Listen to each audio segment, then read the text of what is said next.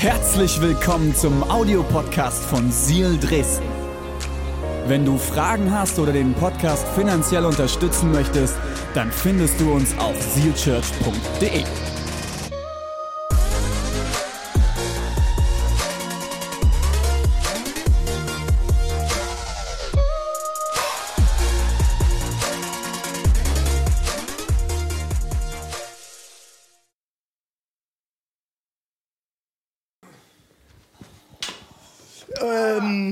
sorry, ihr habt schon angefangen. Ähm, bin ein bisschen zu spät heute.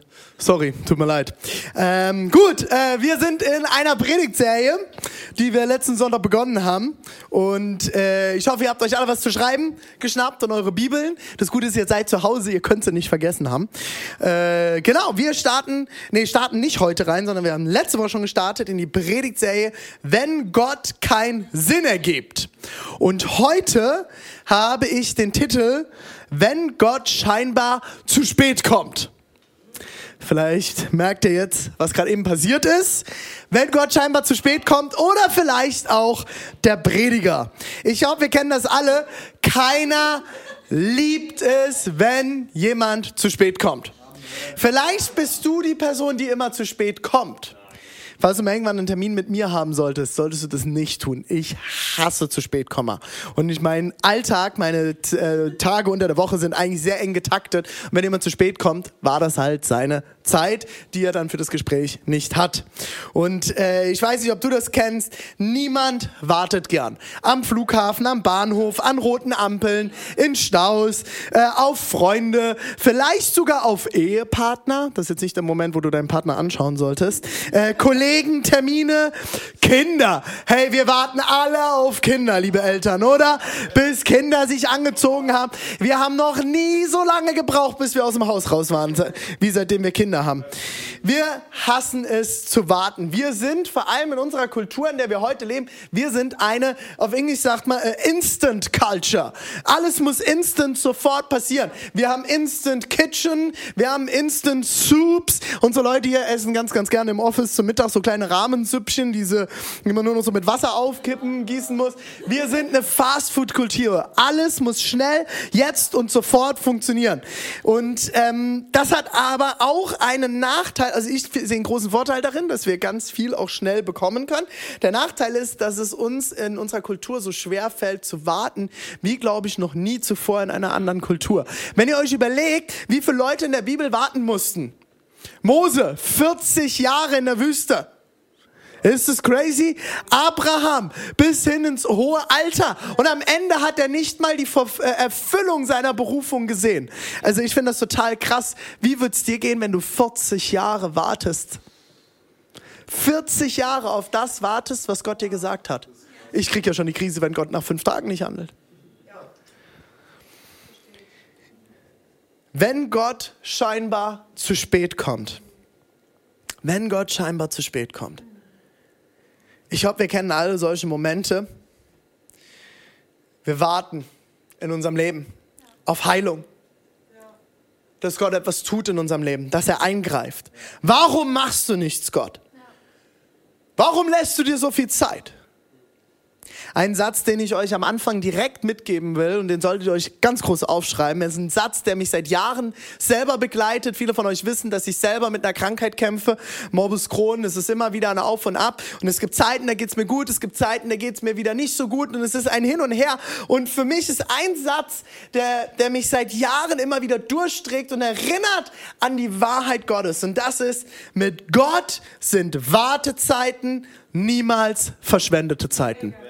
Mit Gott sind Wartezeiten niemals verschwendete Zeiten. Und wenn du jetzt zuschaust und du steckst in so einer Phase, vielleicht kennst du sogar Gott noch nicht. Ich will dich heute da, äh, dafür einladen, dazu einladen, dich darauf mal einzulassen. Wie kann Gott Wartezeiten in deinem Leben vielleicht nutzen? Ich habe euch heute eine Geschichte mitgebracht, anhand der ich das ein bisschen vertiefen will. Ihr habt vorhin schon zwei Geschichten aus unserer Kirche gehört. Einmal vom Micha und einmal von der Elke. Sehr bewegende Geschichten, wo sie in ihrem Leben warten mussten und Gott die Wartezeit, die sie in ihrem Leben hatte, äh, hatten, genutzt hat. Ich will mit euch jetzt reinschauen, wie sieht das zum Beispiel in der Bibel aus. Und ich habe euch zwei Schwestern mitgebracht. Maria und Martha. Und Dana hat es schon reingerufen, das ist unsere Streberin. Die weiß immer alles schon, bevor ich sage. Ähm, und äh, eigentlich kann sie auch die Predigten schon halten, weil sie es schon vorher weiß. Nein, sehr gut, natürlich, äh, Dana, du hast recht. Maria und Martha. Maria und Martha. Dana hat meistens recht, das ist einfach so. In solchen Situationen, auch in Team-Meetings, äh, Martha wollte ich schon sagen. Ähm, ja, die war auch die Fleißige. da hat die Dana meistens recht. Genau, und ähm, Martha und Maria sind zwei äh, Freundinnen von Jesus geworden in äh, der Geschichte, die sie mit Jesus geschrieben haben. Maria war die Frau, die zu Jesu Füßen geweint hat und Maria und Martha wurden von Jesus zwischenzeitlich auch mal besucht und sie sind sehr unterschiedlich. Martha war die Fleißige, die Perfektionistin, die alles immer hinkriegt. Die hat, bevor Jesus gekommen ist, hat sie alles noch geputzt, alles ordentlich gemacht, ihre perfekte, beste Lasagne in den Ofen geschoben, alles vorbereitet. Und Maria, Maria war jetzt eher so der Matti. Die saß auf ihrer Couch und zockte an ihrem Handy noch eine Runde und wartete, während Dana das Haus putzte und alles vorbereitete für den Besuch von Jesus. Und wie ihr euch vorstellen konnte, hat das Martha nicht gepasst. Ich will jetzt aber gar nicht zu tief in die Geschichte davor eingehen. Ich will euch einfach sagen, Martha und Maria hatten schon eine sehr, sehr enge Beziehung mit Jesus. Sie hatten scheinbar, wie wir aus dem Text gleich auch erkennen können, schon eine Art Freundschaft mit Jesus. Und jetzt kommt eine Situation, der Bruder von beiden namens Lazarus wird krank. Und sie erwarteten, dass Jesus dasselbe mit, ihrem, äh, mit seinem Freund Lazarus tut, wie er es mit irgendwelchen Fremden getan hat, dass er ihn heilt. Und wir lesen das in Johannes 11, Kapitel 11, die Vers 1 bis 3. Lazarus, ein Mann aus Bethanien, dem Ort, in dem Maria mit ihrer Schwester Martha wohnte, war erkrankt. Maria war jene Frau, die den Herrn mit Salböl gesalbt hatte und mit ihrem Haar die Füße getrocknet hatte. Und Lazarus, der krank geworden war, war ihr Bruder. Die beiden Schwestern ließen Jesus ausrichten, Herr, der, den du lieb hast, ist krank. An der Stelle ist es diesmal nicht, äh, dass Johannes von sich selber redet, der, den du lieb hast, sondern hier spricht ja, ähm, äh, sprechen die zwei Schwestern äh, Jesus an. Hier geht es um Lazarus. Ich finde es interessant, sie sprechen Jesus direkt an mit der, den du lieb hast. Das heißt, er war Jesus bekannt, es war ein Freund von Jesus, sie mussten nicht mal den Namen erwähnen. Als Jesus das hörte, sagte er, am Ende dieser Krankheit steht nicht der Tod, sondern, Achtung Leute, die Herrlichkeit Gottes. Ich finde das so spannend. Am Ende der Krankheit steht die Herrlichkeit Gottes. Wie kann das sein? Am Ende einer Krankheit Herrlichkeit Gottes? Der Sohn Gottes soll durch sie in seiner Herrlichkeit offenbart werden. Jesus soll durch die Krankheit am Ende in seiner Herrlichkeit offenbart werden. Jesus hatte Martha und ihre Schwester und auch Lazarus sehr lieb. Mega spannend. Nochmal, sie kennen Jesus. Sie sagen nicht mal Lazarus Namen. Jesus weiß genau, wen sie meinen. Mein erster Punkt für heute. Gottes Verspätung ist nicht auch gleichzeitig Gottes Verweigerung. Gottes scheinbare Verspätung ist nicht auch gleichzeitig Gottes Verweigerung. Nur weil Gott nicht direkt handelt, heißt das nicht, dass er sich in deinem Leben verweigert. Gott will nämlich oft erst etwas in dir tun, bevor er etwas an dir oder durch dich tun kann. Gott will oft erst etwas in dir drin tun, in dir, wer du bist bevor er etwas an dir, an deinem Körper oder an einer Krankheit oder irgendetwas oder sogar durch dich tun kann. Ganz oft hat Gott mich Dinge gelehrt durch Wartezeiten, bevor er das getan hat, was ich wollte, dass er tut. Wir beten und ich habe meinen Plan, ich habe meine Vorstellung, wie Gott jetzt handeln soll. Genauso wie Maria und Martha. Sie dachten, Jesus wird jetzt genauso handeln, wie er es schon an anderen getan hat. Nur weil Gott es nicht jetzt tut, heißt das nicht, dass Gott es nicht tun wird. Manchmal will er uns Geduld, Vertrauen, Gebet, dass wir im Gebet mal dranbleiben. Oder er will uns Gemeinschaft lernen, dass wir teilen, dass wir mit anderen unterwegs sind. Wie lange muss Mose gebetet haben? Wie oft hat Mose wahrscheinlich in seinem Zelt gesessen und gesagt, Jesus, ernsthaft? God, really? Ey, das ist dein Volk. Und du lässt mich jetzt schon 40 Jahre mit denen hier rumtappen. Kannst du jetzt mal bitte uns zum Ziel kommen lassen? Dein Navigationsgerät, deine Feuersäule und die Wolke und alles, die führen uns irgendwie nicht zum Ziel. Seht schon, wahrscheinlich haben gesagt, nach 30 Jahren, Jesus jetzt 30 Jahre. Okay, jetzt ist es 35 Jahre. Come on, please. Mittlerweile ist Lazarus sehr, sehr krank. Und er ist so krank, dass er stirbt. Wait, wait, wait, wait, wait a moment. Warte mal kurz. Jesus hat gesagt, das Ende der Krankheit ist nicht der Tod. Aber Jesus, hä? What? Warum jetzt? Ernsthaft? Das macht doch so keinen Sinn. Wir lesen das im Johannes 11, 17. Als Jesus nach Bethanien kam, erfuhr er, dass Lazarus schon vier Tage begraben, dass er schon vor vier Tagen begraben worden war. Vier Tage war er schon tot. Achtung, es ist der vierte Tag. Warum ist das so wichtig? Erstens, ab dem vierten Tag tritt der Verwesungsprozess so richtig ein. Das können wir hier lesen, wenn wir ein bisschen vorspulen, Johannes 11, 38 bis 39. Während Jesus nun zum Grab ging, erfüllt, äh, erfüllten ihn von neuem Zorn und Schmerz. La, äh, erfüllten ihn, sorry, von neuem der Zorn und Schmerz. Lazarus lag in einem Höhlengrab, dessen Eingang mit einem großen Stein verschlossen war. Wälz den Stein weg, befahl Jesus. Herr, wandte Martha, die Schwester des Verstorbenen, ein. Er ist doch schon vier Tage tot. Der Leichnam riecht schon. Das hebräische Wort, was hier steht, kann man auch mit stinken übersetzen. So man äh, einige der englischen ähm, Übersetzungen, he stinkers steht dort. Das ist super interessant. Der Verwesungsprozess ist schon eingetreten. Das Zweite, was jetzt ganz, ganz wichtig ist, in der damaligen Welt dachte man, die Seele eines Menschen bleibt drei Tage, bevor sie geht. Sie ruht wie auf dem Leichnam drauf und erst danach ist die Person wirklich tot. Am vierten Tag ist sie erst wirklich tot. Und das war jetzt ganz, ganz wichtig. Deswegen sagt die Martha das an dieser Stelle. Ähm, er ist doch schon vier Tage tot. Was willst du noch hier, Jesus? It's done. It's finished. Vorbei. Gehen wir noch mal kurz im Text zurück. Was ist hier passiert? Wir gehen, das hier war jetzt schon ähm, Vers 38, wir gehen nochmal zurück zum Vers 20. Als Martha hörte, dass Jesus auf dem Weg zu ihnen war, ging sie ihm entgegen. Maria aber blieb zu Hause, ja, die chillt halt wieder.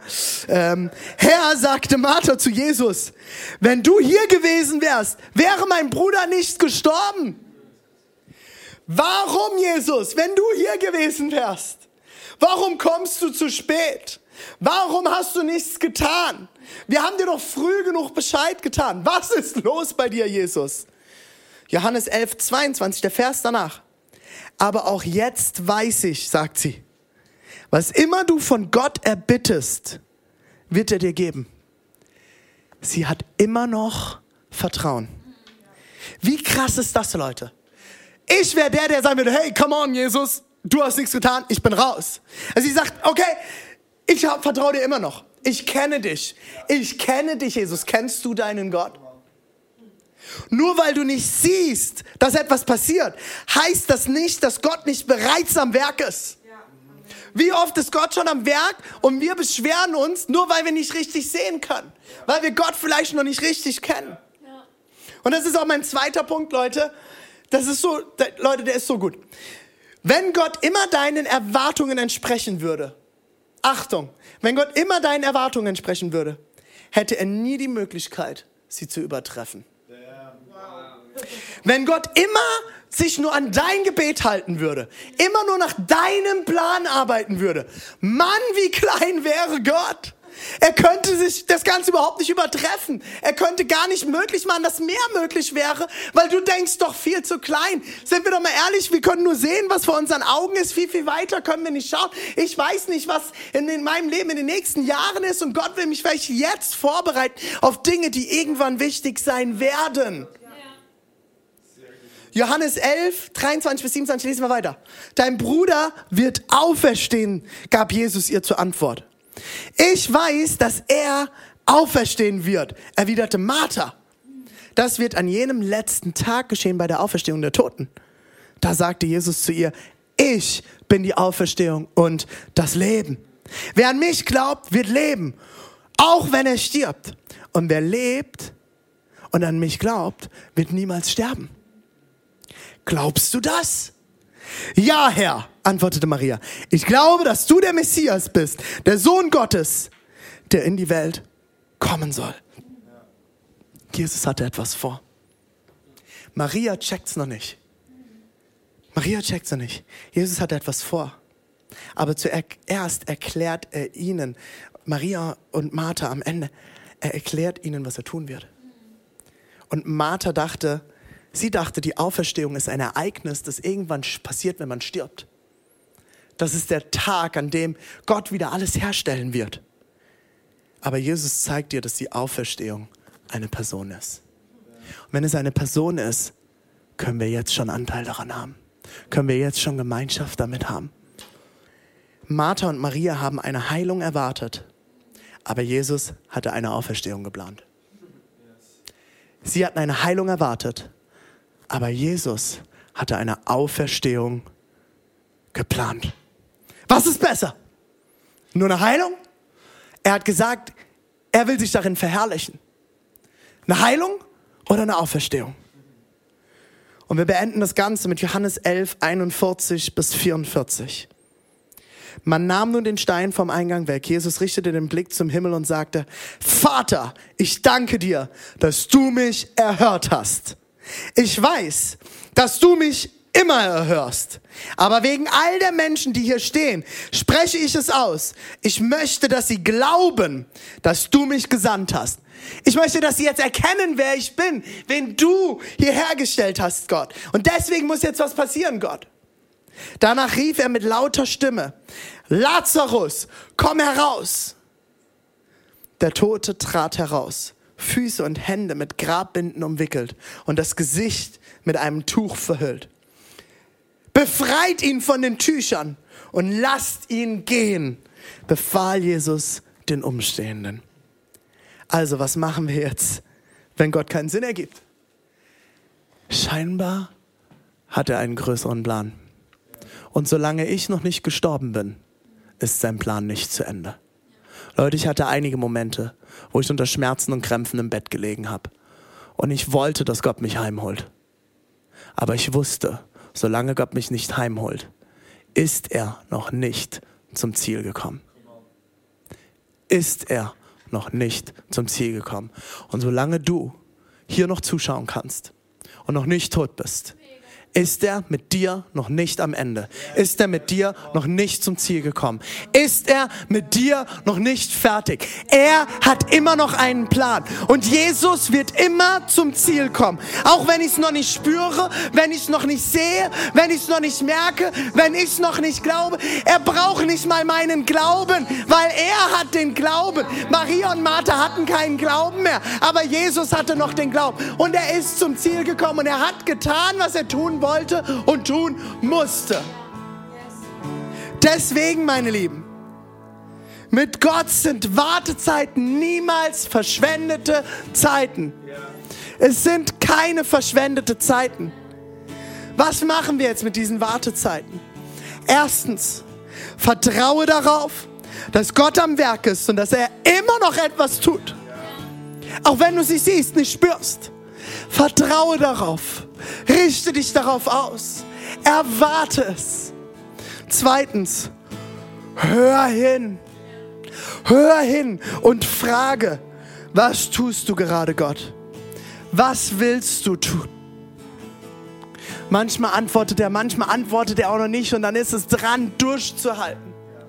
durchzuhalten. Denk an die Männer und Frauen in der Bibel. 40 Jahre, 80 Jahre. Sie haben gewartet und gewartet. Und Gott kam immer zum Ziel. Er hat immer am Ende getan, was er tun musste. Aber alle haben sie unterwegs was gelernt. Schau dir Josef an, wie viele Umwege er gehen musste, dass er am Ende zum Ziel kam. Und drittens, teile es mit anderen und bleib im Gebet dran. Hol Leute mit rein, die dich ermutigen, dran zu bleiben. Wir wollen jetzt noch gemeinsam nochmal singen. Du kannst dich auch zurücklehnen und das Lied auf dich wirken lassen.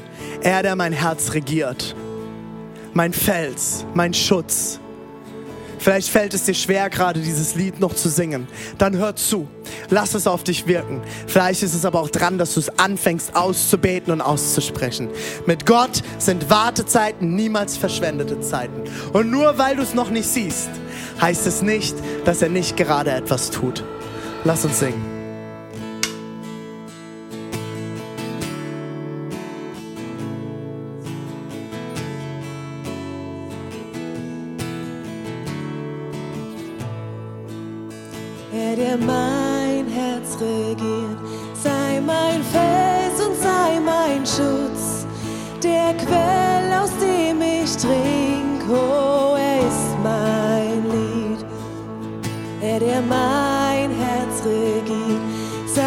Der Schatten, der mich birgt, mein Retter alle Zeit, oh, er ist mein Lied.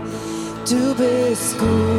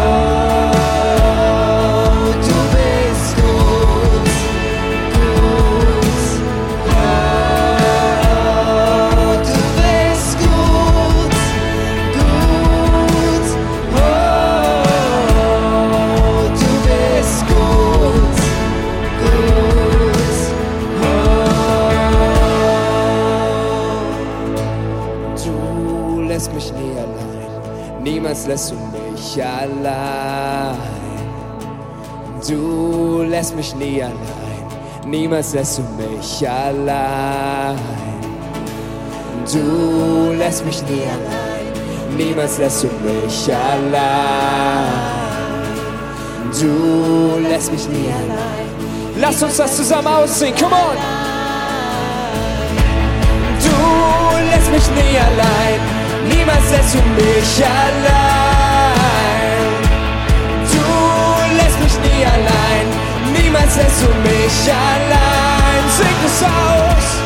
Du lässt mich nie allein, niemals lässt du mich allein. Du lässt mich nie allein, niemals lässt du mich allein. Du bist gut, gut.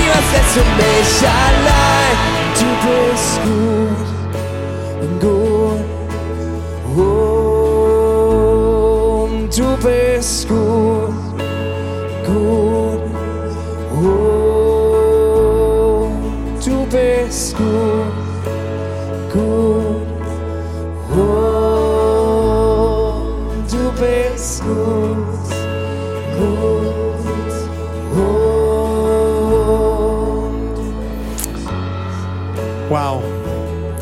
Gott ist gut. Jesus ist gut. Er hat Gutes mit dir vor. Er hat Gutes für dich bereit. Er hat Gutes für dich geplant. Glaubst du das? Glaubst du das? Ich kann dir von mir nur sagen, das ist das, was mich durch so viele Zeiten durchgetragen hat. Ich bin in meinem Leben schon durch einige schwere Zeiten ge gegangen. Das hat mich durchgetragen. Und ich wünsche mir so sehr, dass du das in deinem Leben erlebst. Und wenn du vielleicht heute hier bist und sagst, hey, ich glaube das noch nicht, aber ich würde es gern glauben. Ich habe diesen Gott noch gar nicht kennengelernt. Dann hast du jetzt die Chance, diesen Gott kennenzulernen. Vielleicht hast du Gott sogar schon mal kennengelernt, aber du bist weggelaufen. Aus welchem Grund auch immer, es spielt keine Rolle. Du kannst heute zurückkommen. Du kannst heute zurückkommen zu deinem Vater. Dein Papa wartet auf dich. Er ist da. Er ist gut. Und das ist genau das, was du hier an diesen Symbolen erkennst.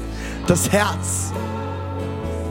Das Herz steht dafür, Gott Liebe ist. Er ist Liebe und er liebt dich bedingungslos. Du kannst nichts dagegen tun, dass der Vater dich liebt. Gar nichts. Kannst du dagegen tun, dass dein Vater dich liebt? Meine Tochter, mein Sohn können nichts dagegen tun, dass ich sie liebe. Ich werde sie immer lieben, egal was sie tun. Und genauso hat Gott dich geschaffen zu lieben. Er hat dich geschaffen, damit du dich, andere und Gott liebst. Das Problem ist, wir schaffen das nie alleine. Wir bekommen das nicht hin. Du und ich, wir schaffen es nicht. Wir laufen an diesem Ziel zu lieben wie vorbei. Oder sind wir doch mal ehrlich? Das Problem ist immer, wenn wir nicht lieben, kommt Dunkelheit, Tod, Finsternis, Leid, Schmerz und all das in diese Welt. Jeder Mord, Krieg, all das hat immer damit angefangen, dass irgendjemand nicht geliebt hat. Und deswegen, nur deswegen, hat Gott seinen eigenen Sohn auf die Welt gesandt. Er wurde Mensch und ist ans Kreuz gegangen und ist den Tod gestorben, den du und ich tagtäglich in diese Welt hineinbringen. Den seelischen, den geistlichen Tod. Das ist das Kreuz. Aber weißt du was? Er ist nicht tot geblieben. Er ist nicht im Grab geblieben. Und dafür steht der Anker. Durch die Auferstehung von Jesus von den Toten dürfen du und ich Hoffnung haben auf ein neues Leben, auf ein Leben mitten im Zentrum unserer Bestimmung zur Liebe, in Ewigkeit. Du darfst Hoffnung haben auf mehr, auf Heilung, auf Liebe. Er da, er liebt dich, er ist gut. Und ich frage dich heute, dort wo du jetzt zuschaust, dort wo du jetzt bist, hast du diesen Gott schon kennengelernt? Willst du ihn heute kennenlernen?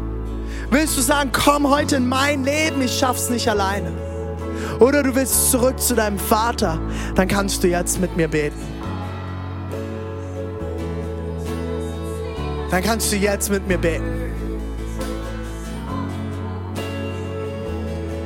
Ich werde dir jetzt was vorbeten. Und du kannst einfach nachbeten. Lege einfach als ein Zeichen von hier bin ich Gott, ich bin da. Deine Hand auf dein Herz und schließ deine Augen. Egal wo du bist, egal wer jetzt bei dir gerade ist. Es geht um dich und deinen Gott. Und ich bete etwas vor und du kannst nachbeten. Jesus, ich bin hier. Und ich lege alles ab. Ich komme vor dich. Und ich bekenne, ich schaff's nicht alleine. Ich brauche dich. Komm in mein Leben. Heiliger Geist, erfülle mich mit deiner Kraft, mit deiner Nähe, mit deiner Liebe. und mit allem, was ich brauche, um zu der Person zu werden, zu der du mich gedacht hast. In Jesu Namen. Amen. Amen. So gut. Hey, wenn du dieses Gebet jetzt mitgebetet hast, dann siehst du jetzt hier einen Link eingeblendet. Geh doch bitte einfach auf die Seite, füll das Formular dort aus, was du dort findest. Wir wollen dir eine Bibel zuschicken. Dort kannst du einfach deine Daten da lassen. Wir gehen hochsensibel damit um, äh, weil wir wollen dir eine Bibel zuschicken. Wir wollen mit dir Kontakt aufnehmen und dir helfen, die ersten Schritte jetzt in diesem Glauben mit diesem Jesus zu gehen. Fülle einfach dieses Formular aus. Wir freuen uns, wenn du das tust. Ansonsten, wenn du heute irgendetwas mit Gott erlebt hast, dann schick uns doch einfach eine E-Mail an zeugnis@sealchurch.de. Wir freuen uns über alles, was du oder ihr zu Hause erlebt habt. Wir haben die letzten Wochen Leute gehabt, die haben Heilung erlebt. Wir haben Leute gehabt, die haben beim Beten erlebt, wie Schmerzen weggegangen sind, Rückenschmerzen geheilt wurden, Familien wieder versöhnt wurden. Wir haben eine junge Frau gehabt, die zufällig mit zugeschaut hat und erlebt hat, wie die Gebete, die wir gesprochen haben und die Eindrücke, die wir gebetet haben, direkt in ihre Lebenssituation gesprochen haben. Hey, wenn du so etwas erlebst, dann schick uns doch einfach eine Mail, um uns alle zu ermutigen, weiter gemeinsam dran zu bleiben.